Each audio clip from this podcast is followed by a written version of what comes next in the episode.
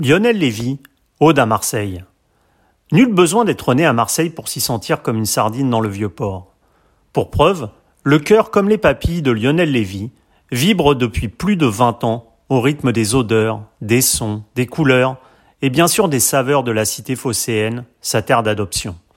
Cette Méditerranée, ce sont des produits tout autant que des valeurs d'échange, de partage, un brassage culturel, ethnique, qui ne sont pas sans rappeler au chef toute cette richesse dont il venait nourrir ses sens, lorsque, encore collégien, le cuisinier en herbe mettait la main à la pâte dans le restaurant situé sous sa chambre à coucher toulousaine. Aujourd'hui, aux commandes de toute la restauration de l'Intercontinental, fleuron de l'hôtellerie marseillaise, dont l'Alcyone, la table gastronomique étoilée, Lionel Lévy n'a de cesse de faire rayonner un terroir dont il est l'un des principaux fers de lance. Une interview signée Agent d'entretien.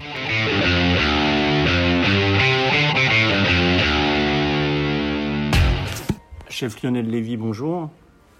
Bonjour. Je voulais savoir tout d'abord si Marseille, pour vous, ça avait été euh, un coup de foudre, un, vrai coup de cœur quand vous avez découvert cette ville? Ah oui, on peut véritablement parler d'un coup de foudre puisque je suis arrivé euh, à Marseille il y a un petit peu plus de 20 ans. Euh, je connaissais pas cette ville, j'avais aucune, aucune famille, aucune, aucun ami, aucune attache. C'était la première fois que j'arrivais euh, sur Marseille et c'était le mois de mai, euh, le mois de mai 1999. Euh, c'était pour euh, visiter un établissement qui était au-dessus de la brasserie La Samaritaine, qui était abandonné. Et c'était un ami, mon premier patron sur Toulouse, qui m'en avait parlé. On est descendu et, et ça a véritablement été un véritable coup de foudre. Et, euh, première visite euh, mois de mai, installation au mois d'août et ouverture de mon restaurant en novembre 99. Donc, euh, ça s'est fait rapidement. Alors. Ça s'est fait assez rapidement, tout à fait. Mm. Et je crois justement que pendant des années, votre livre de chevet, ça a été Méditerranée du chef, du chef triplement étoilé Alain Ducasse. Cette Méditerranée justement qui, qui, vous inspire tant, vous avez, vous avez toujours eu à cœur de la mettre en valeur dans les assiettes que, que vous proposez? Alors, c'était, oui, c'était donc le livre d'Alain Ducasse, c'était Riviera, le, titre de son premier livre, un de ses premiers livres, il me semble. Et, c'est vrai que j'ai toujours eu euh, la, Méditerranée euh, chevillée au corps. Alors, euh, est-ce que c'est les origines de, mes grands-parents qui mmh. sont qui sont de, marocains de Casablanca et Saouira Est-ce que c'est cette c'est cet amour des, des, des, des, épices, des agrumes, de l'huile d'olive. En tout cas, oui, je, je, ce terroir méditerranéen, c'est vraiment celui. C'est dans votre ADN. Oui, tout à fait. Et, et, ça a été euh, parce que j'étais sur Toulouse, j'ai travaillé et fait mes études euh, à Toulouse, donc bien loin de, de l'huile d'olive et, et, des agrumes. Euh, ensuite sur Paris. Euh, et, naturellement, on va dire, euh, euh, l'histoire a fait que je, me suis retrouvé à Marseille, et c'est là où j'ai vraiment pu me, ben, hmm.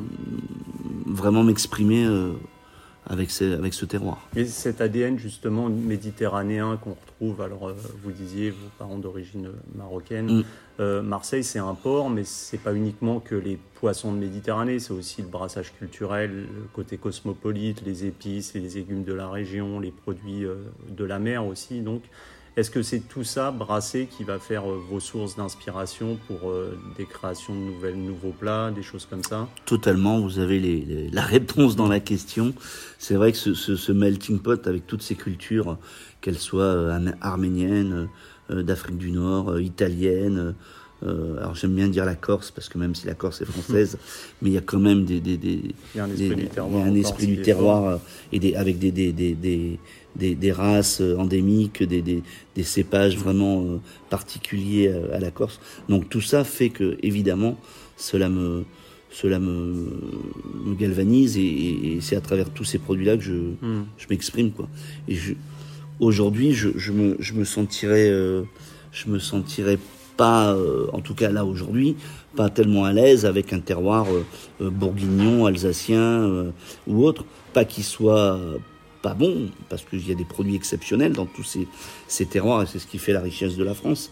Mais en tout cas, moi, pour m'exprimer, j'ai besoin de cette palette de couleurs, d'épices, d'odeurs. Euh, voilà. Et c'est juste une, quelque chose qui me parle plus. et c'est, enfin, effectivement le, le, le, le souvenir euh, des repas euh, d'enfance chez les grands-parents, le souvenir de repas euh, qu'on avait avec ces grandes tablées où on partageait tout au milieu des mmh. tables. Donc tout ça fait que ça, ça crée, ça crée un, des souvenirs et puis ça crée votre, votre palette olfactive, gustative pour être, pour être chef. Quoi. On dit souvent que le chef d'ailleurs est sa cuisine. Vous pensez que c'est totalement. Mais totalement. Ouais. Je, je, dans, dans mon métier, je mets vraiment deux catégories de, de, de, de, personnes. Il y a des, des techniciens, des techniciens mmh. hors pair, euh, qui, font, qui, qui réalisent ou qui dupliquent à l'infini exactement la même recette. Euh, et, et, et, et euh, vous avez des, des, des, des, chefs qui, qui parlent de, de, leur terroir, mmh. qui mettent en avant euh, le côté, on va dire, humain, entre guillemets. Et, et c'est pour ça que je dis que souvent que la, la, cuisine, elle, est, elle, est, elle, est, elle doit être euh, le reflet de l'homme et donc, la perfection, pour moi, n'est pas, n'est pas ce que je recherche. Parce qu'elle elle est pas, elle, elle, ressemble pas à la, à l'homme qu'il a, à l'homme ou la femme. Quand je dis homme, c'est avec un, mm. un, grand H. Et, et, et c'est vraiment important. Il faut que j'en je, appelle à l'imperfection, quoi. Mm. J'en appelle au, au, au, petit détail qui va faire la différence et qui va vraiment refléter l'humanité la, derrière un plat. Et c'est ça qui est important. Une pointe d'acidité, une pointe d'amertume, euh, un, un, croquant, euh, toutes ces petites imperfections font que on, on est vraiment dans une cuisine d'auteur. Hmm. Et moi, c'est ça qui m'intéresse. Plus que la euh, perfection. Plus que... De toute façon, la perfection existe vrai, enfin pas vraiment, puisqu'on est toujours perfectible de quelque chose. Oui, on est toujours euh, perfectible de quelque chose, mais c'est vrai qu'il y, y, a des techniciens hors pair hmm. qui refont des, qui font des. Alors après, attention, c'est pas une critique. Moi, c'est vraiment mon avis personnel.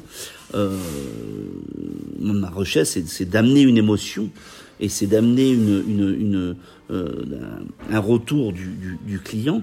Et c'est vrai que euh, ma cuisine va changer mais selon euh, le caractère du jour, selon même la météo, selon les prédispositions de chacun. Et, et, et, celui qui va la recevoir, celui mmh. qui va la manger, exactement, la, mais exactement la même façon, il va la recevoir mmh.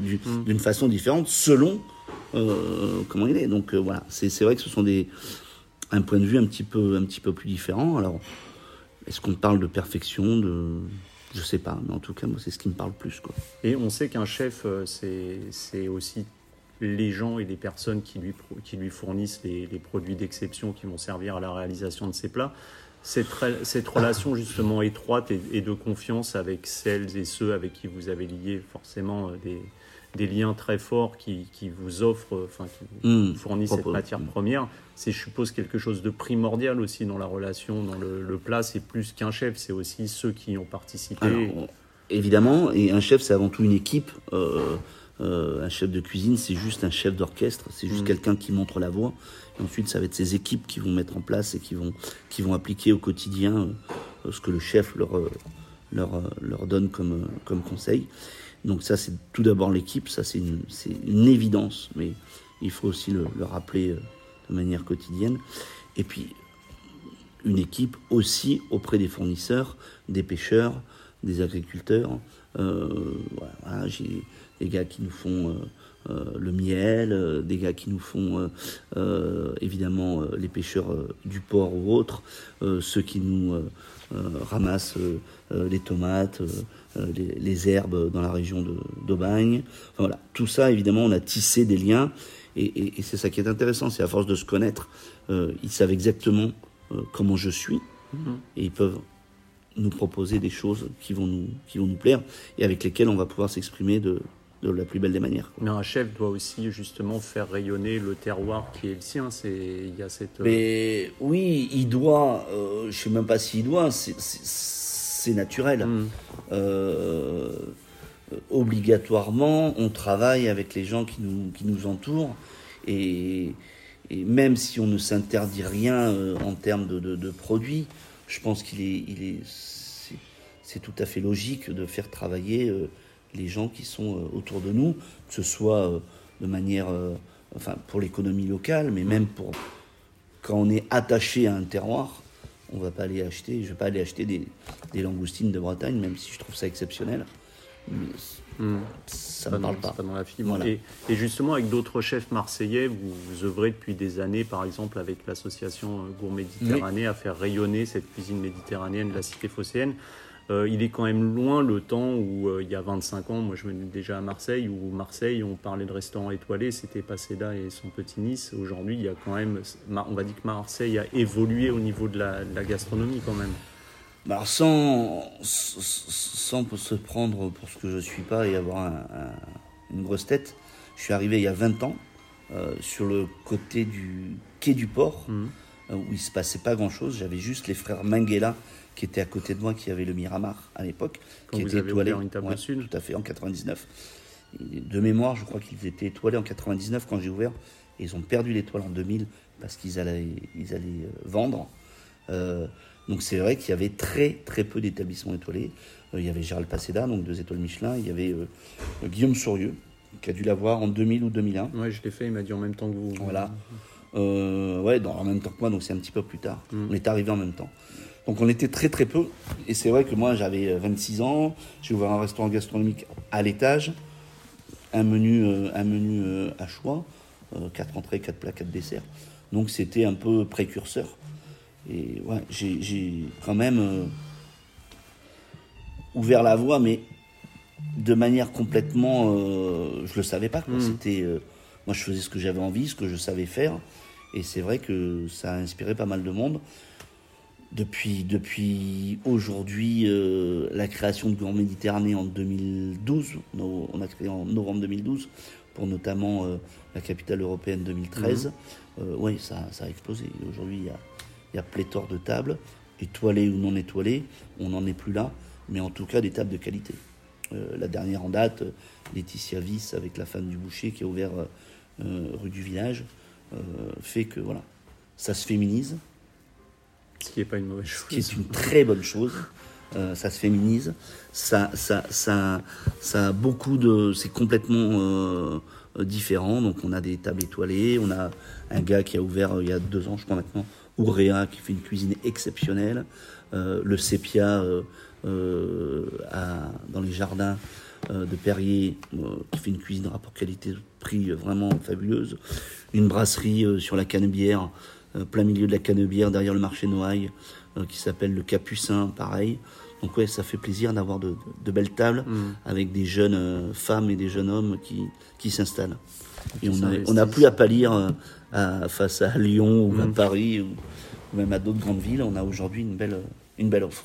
Et, à Toulouse, on parlait de quand vous avez grandi justement. Je crois que votre chambre été située au-dessus des, cuisines d'un restaurant tenu par euh, Albert Frédéric, euh, une pied noire. Tout à fait. Et je voulais savoir si les effluves des plats, l'ambiance animée, les chants parfois le soir, est-ce que c'était là autant d'émotions qui vous ont vous aussi donné, donné après cette envie de. Ça a été un moment fabuleux et, peut-être que, et enfin c'est pas peut-être, c'est une évidence que je m'en apercevais pas euh, à l'époque quand j'étais au collège. J'étais donc à Castelginès, c'était à 15 km de, Toulouse.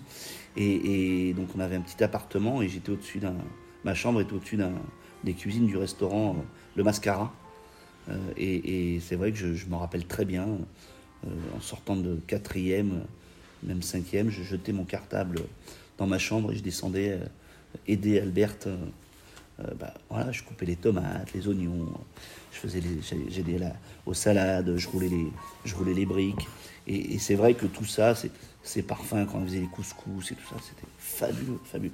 Et, oui, euh, elle sortait les tables dans la rue, enfin voilà, c'était une époque assez, assez innocente et on pouvait, euh, euh, comme ça, proposer des, des, plats. moi, j'ai vécu tout ça et ça m'a obligatoirement. Ça m'a nourri, les bruits, les odeurs, mmh. le goût, tout ça fait partie de l'éducation, on va dire. Il y, a, comme ça toujours cette Madeleine de Proust chez, chez chaque chef d'essayer de recréer quand même indirectement ou pas quelque part ces souvenirs d'enfance qui, Oui, et puis c'est des, des, moments de vie hmm. et c'est ça qui est agréable. C'est des euh, moments de convivialité, des moments de partage, des moments d'échange et, on a besoin de ça, de, de, de, de ressentir ces, ces, ces émotions, euh, même si avec le temps et, et avec la jeunesse on a peut-être une vision euh, complètement fabuleuse de, ces moments-là. Mais oui, on souhaite, enfin en tout cas, moi ce que je souhaite à travers les plats, c'est de recréer ces moments-là. Donc comme chacun est unique, il y a, on recherche Mm. euh, tout le temps des, des, des- des moments, recréer des moments comme ça, euh, d'émotion chez nos, chez nos clients. quoi. Et on disait, vous avez passé donc 13 ans aux commandes de, de votre restaurant Une Table au Sud, euh, que vous avez ouvert en, en 99, puis en 2013, vous avez souhaité partir pour un nouveau Oui. défi, défi c'était intercontinental.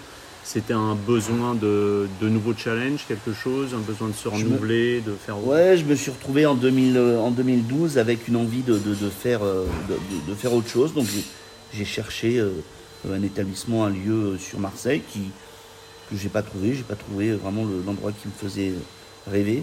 Et puis quand, quand Intercontinental, euh, j'ai su qu'Intercontinental allait arriver et allait reprendre l'Hôtel Dieu, c'est vrai que c'est quelque chose qui m'a qui m'a qui m'a titillé parce que pour la petite histoire, quand j'ai quitté euh, euh, Paris pour m'installer à Marseille, donc en, en 99, le premier rendez-vous avec mon, mon associé s'est fait à l'Intercontinental de Paris. Et quand je suis arrivé à Marseille, le premier appartement que j'ai loué était euh, place Bargemont et les fenêtres de ma chambre donnaient sur l'hôtel Dieu. Donc à un moment donné, l'histoire, l'histoire, la boucle est bouclée et je me suis dit, bah voilà, tout est, enfin c'est, c'est voilà, il- C'est pour moi, c'est évident, c'est pour moi et c'est vrai que les- le challenge était intéressant. Euh, Je passais d'un établissement où j'avais 16 employés euh, en, en mon nom, en, en tant que patron, à euh, intégrer une, une équipe euh, où il y avait euh, 48 cuisiniers. Hmm. Aujourd'hui, entre la cuisine et la salle, je dirige à peu près 90-100 personnes avec des services complètement différents et qui sont peut-être cuisine d'arrêter non et, et, et, euh, une, une envie de voilà de, de, de, de, de- de progresser et puis d'avoir une palette Hmm. euh, en cuisine et en restauration complètement euh, différente de ce que je faisais jusqu'à présent. Aujourd'hui, on peut, voilà, je m'amuse à, à- à faire des choses un peu innovantes au bar, au room service. Évidemment, j'ai le restaurant gastronomique à Alcyone, mais plusieurs cordes à mon arc. Et justement, cet intercontinental, c'est aujourd'hui donc au-delà d'un groupe international, c'est, qui est, c'est le fleuron de l'hôtellerie marseillaise. C'est une approche différente quand même par rapport à ce que, ce que vous viviez avant, comme vous le disiez, dans, dans un restaurant. On change un peu de casquette quand même là, parce que vous devez Totalement. tout gérer. Ouais, totalement. J'ai un, j'ai un très bon ami euh, euh, qui m'a, qui m'a, qui m'a dit, euh, quand il a su ça, il m'a dit, euh, avec Tableau Sud, tu étais, euh, tu étais sur le podium en, en première ligue. Euh, Aujourd'hui, tu vas savoir ce que c'est la Champions League euh, avec l'Intercontinental. Et c'est tout à fait ça. C'est-à-dire que toutes les ressources sont différentes, mais les demandes sont complètement différentes. Donc, à moi de m'adapter. Euh, j'ai pas voulu euh, et je ne pourrais pas changer. Donc, je reste le même et je fais la même cuisine, évidemment évolutive avec les années et, et j'ai mûri à ce niveau-là. Mais je suis le même. Je ne me suis pas adapté euh, complètement à une grande chaîne internationale, mais on a trouvé un compromis. Euh, La directrice de l'époque, euh, Madeleine Vervord, qui était venue me, me chercher à une table au sud, elle me dit Lionel, on vous prend avec vos qualités et vos défauts, et on veut que vous fassiez votre cuisine et qu'on propose à notre clientèle internationale vraiment une cuisine méditerranéenne contemporaine. Donc c'est ça qui était intéressant en termes de challenge, et pas rentrer dans une Dans un cuisine, moule. voilà, dans un moule, et faire une cuisine euh, euh, stéréotypée, voilà, standardisée de tous les grands groupes internationaux. Vous êtes resté vous-même, Voilà. c'est ce qui est important. Évidemment, il y a une salade César, évidemment, il y a des clubs Mm. sandwich que je propose au bar, mais avec une touche méditerranéenne et, et autres. Et justement, quelques mois après l'ouverture de, de l'Alcyone, vous, vous êtes couronné d'une première étoile au Michelin. Euh, sachant que vous êtes un homme de challenge, je suppose que vous ne comptez pas vous arrêter là. On va chercher la deuxième. C'est vrai que c'est un, c'est un- une, une manière de se, de se booster, de, de, de booster les équipes. Et même si on n'a jamais la deuxième étoile, ce sera pas dramatique. Mais en tout cas, c'est un, c'est quelque chose qui nous fait avancer. Mm. Et, et moi, c'est ce qui me, ce qui me plaît.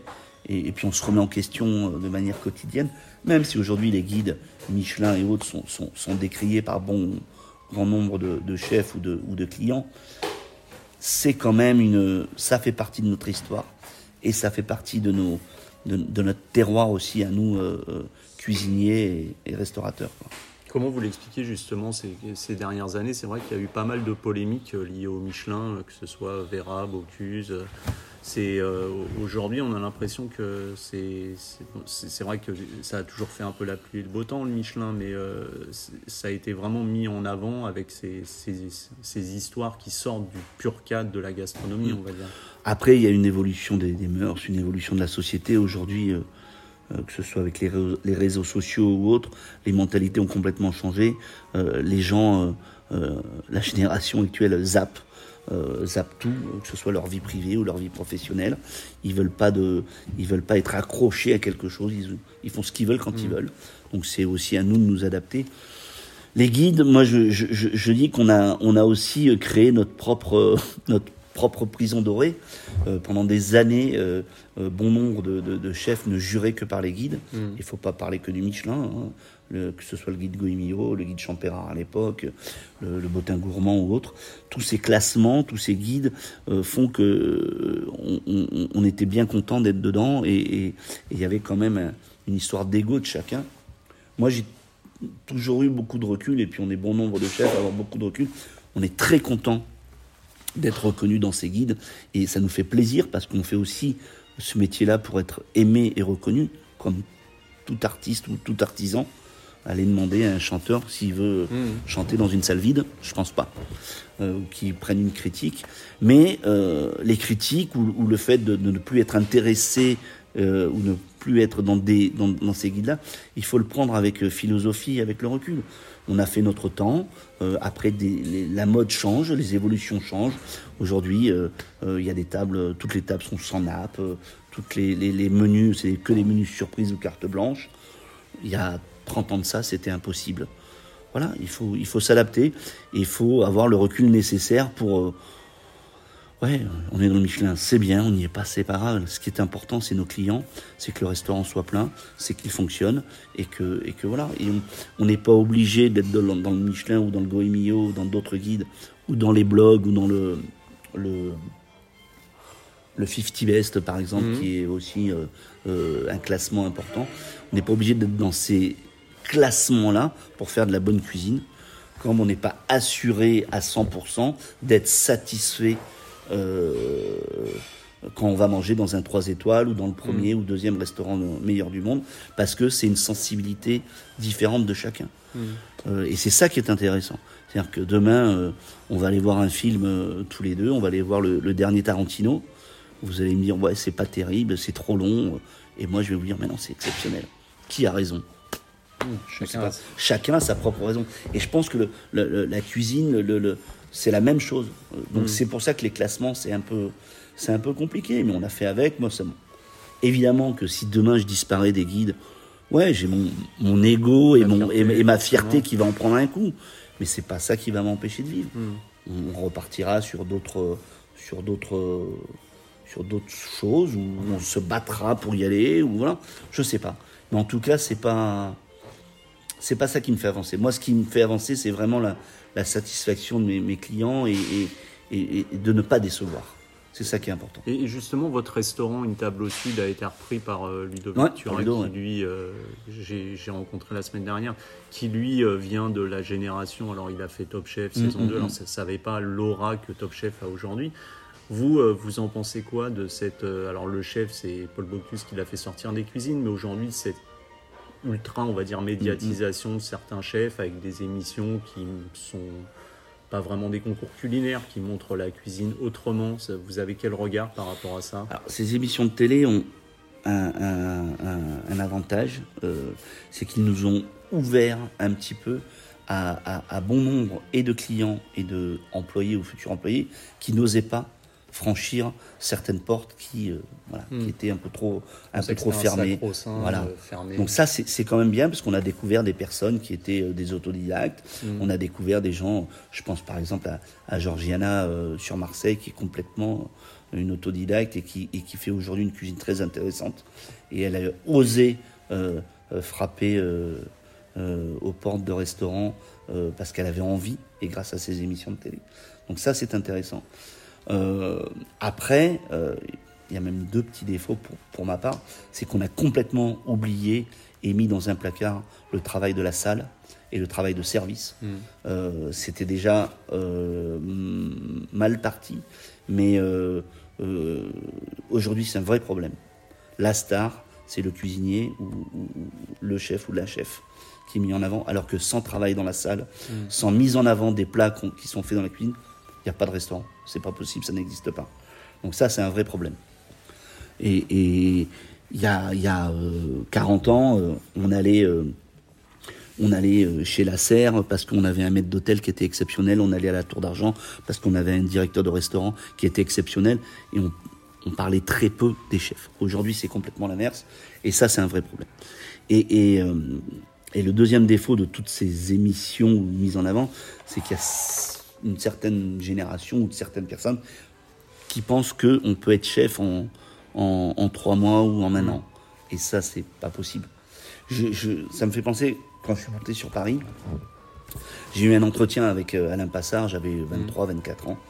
Et je postule pour aller chez lui. Et, donc j'ai un rendez-vous avec Alain Passard qui, qui me dit alors qu'est-ce que tu veux faire? Mais je dis moi chef, je veux, je veux être à votre place, je veux être chef de cuisine.